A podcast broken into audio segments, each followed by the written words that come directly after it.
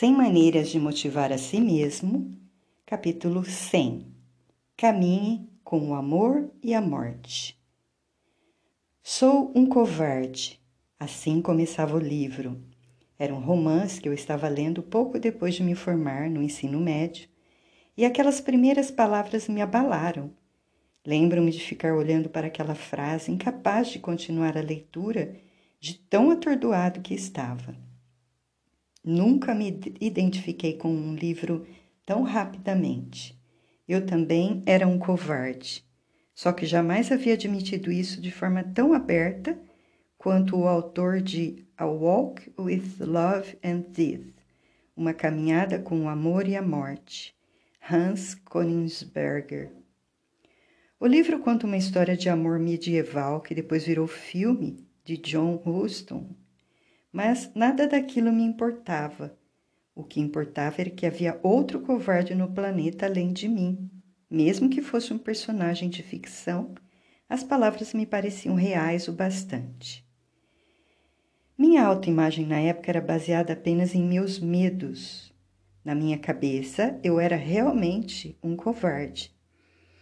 E se alguém me dissesse que eu havia sido corajoso em algum momento, eu responderia que essa pessoa estava enganada ou que não sabia como aquele feito não era nada demais.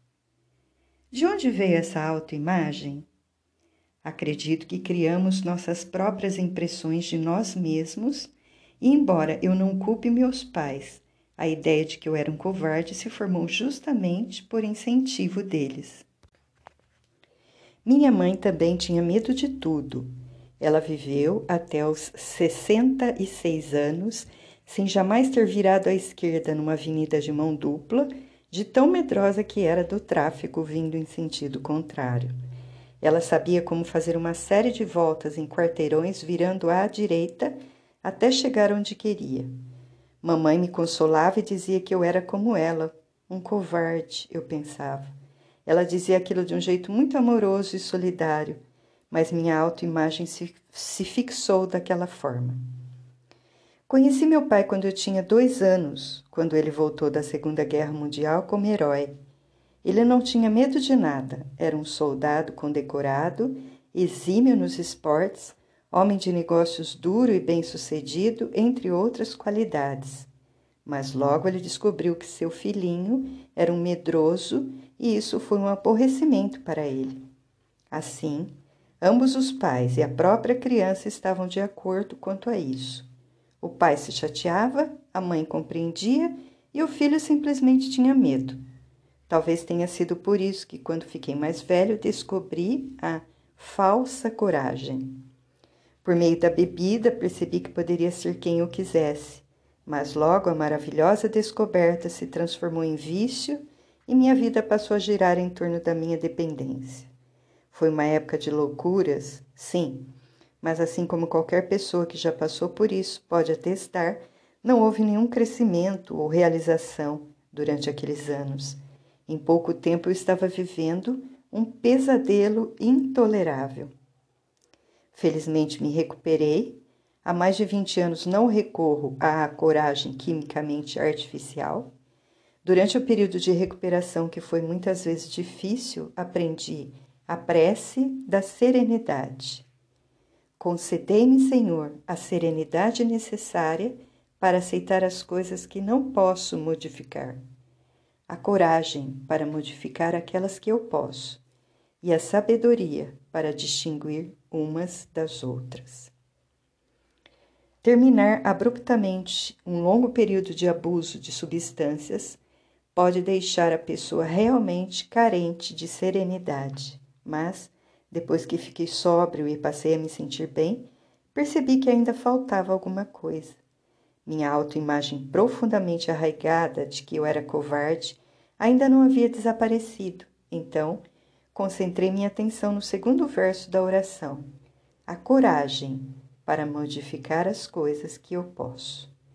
Para mim, essa não era mais a prece da serenidade, mas a prece da coragem. Coragem era o que me faltava, e aquele sentimento de covardia pessoal ainda era a imagem que eu fazia de mim, moldando totalmente a minha personalidade. Quando meu amigo Mike Killebrell me deu o livro A Chave Mestra das Riquezas de Napoleão Hill, era como se minha prece da coragem tivesse sido atendida. Seguindo seus ensinamentos, entendi que, se eu não tivesse coragem dentro de mim, poderia criá-la. E foi naquele momento que meu processo de automotivação começou de verdade.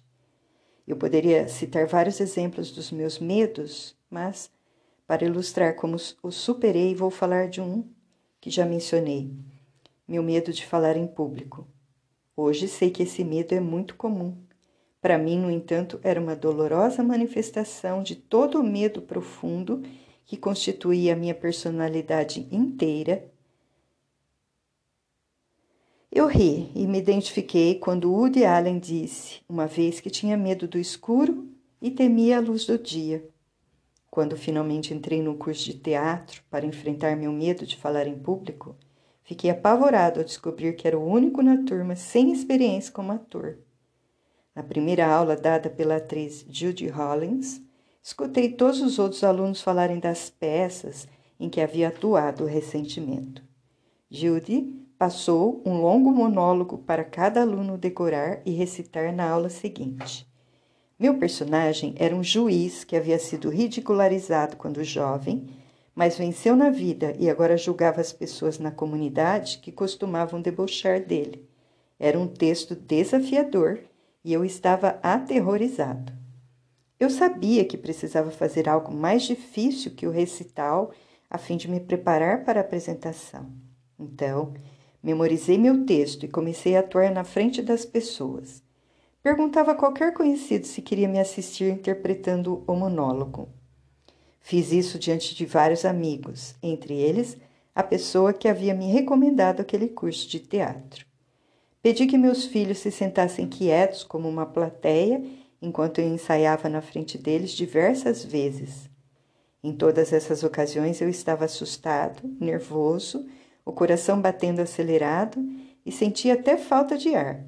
Mas a cada vez o ato se tornava mais fácil e eu ficava melhor. Finalmente chegou o dia da apresentação. Tirei o dia de folga no trabalho para ensaiar meu texto de três minutos ao longo de todo o dia. Na hora da aula eu estava extremamente nervoso, mas não em pânico. Judy Hollins pediu que os alunos se oferecessem para apresentar seus monólogos, um de cada vez, e, à medida que assistindo os atores experientes, eu ganhava mais autoconfiança. Podia perceber que eles também estavam muito nervosos. Afinal, estavam atuando na frente de outros atores, o que às vezes pode ser mais difícil que diante de uma plateia comum. Eles erravam suas falas, envergonhados pediam para começar de novo. Algumas vozes estavam trêmulas. Isso me deu coragem. Por fim, quando faltavam apenas umas duas pessoas para se apresentarem, eu me ofereci e fui caminhando lentamente para a frente da sala.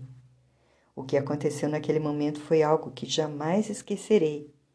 Enquanto eu andava até a frente da sala, logo antes de me virar para encarar a professora e os outros alunos, uma voz na minha cabeça me disse: é hora de dar um show. Com uma energia surpreendente, interpre interpretei meu papel. Minha voz soou bem impostada, acentuando os pontos dramáticos e ficando mais suave quando precisava enfatizar os momentos mais sutis. Nas partes em que eu dava uma interpretação engraçada, a turma inteira ria muito. Quando eu terminei, vi que todos aplaudiam com entusiasmo, algo que Judy havia pedido que não fizessem em apresentação alguma. Ao dirigir de volta para casa naquela noite, eu estava nas nuvens. Tornei a recitar meu monólogo em voz alta, deliciando-me com a memória das risadas e dos aplausos. O que eu mais temia na vida agora estava superado. E repeti para mim mesmo o princípio que utilizei para tornar aquilo realidade. Quanto mais eu suar nos tempos de paz, menos sangrarei na guerra. Muitas vezes olho para trás, lembrando quem eu era quando encontrei as palavras sou um covarde naquele livro. e me dou conta de que hoje tenho algo que não possuía naquele tempo: o conhecimento de que a coragem pode ser criada. Ainda tenho alguns medos, mas não sou mais um, o medo. Não me considero mais um covarde.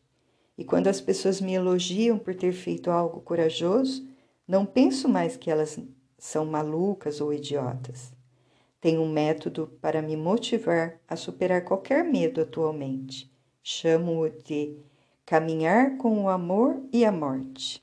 Quando preciso superar algum obstáculo, encarar algo difícil ou criar um plano de ação corajoso, saio para uma longa caminhada.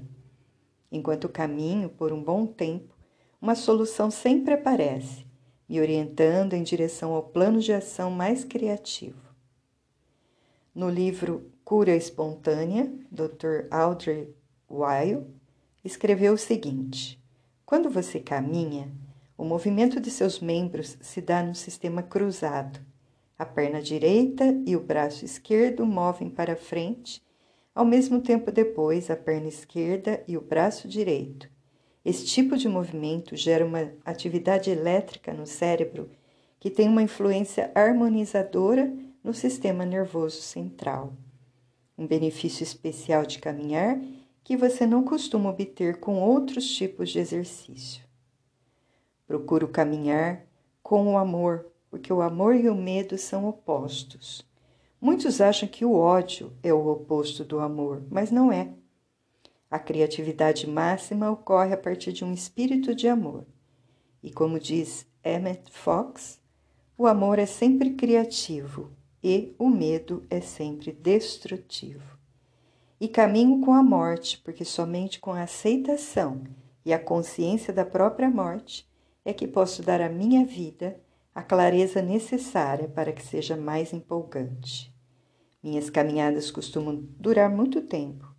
Qualquer desafio que eu esteja enfrentando no momento começa a aparecer para mim de diferentes ângulos enquanto caminho.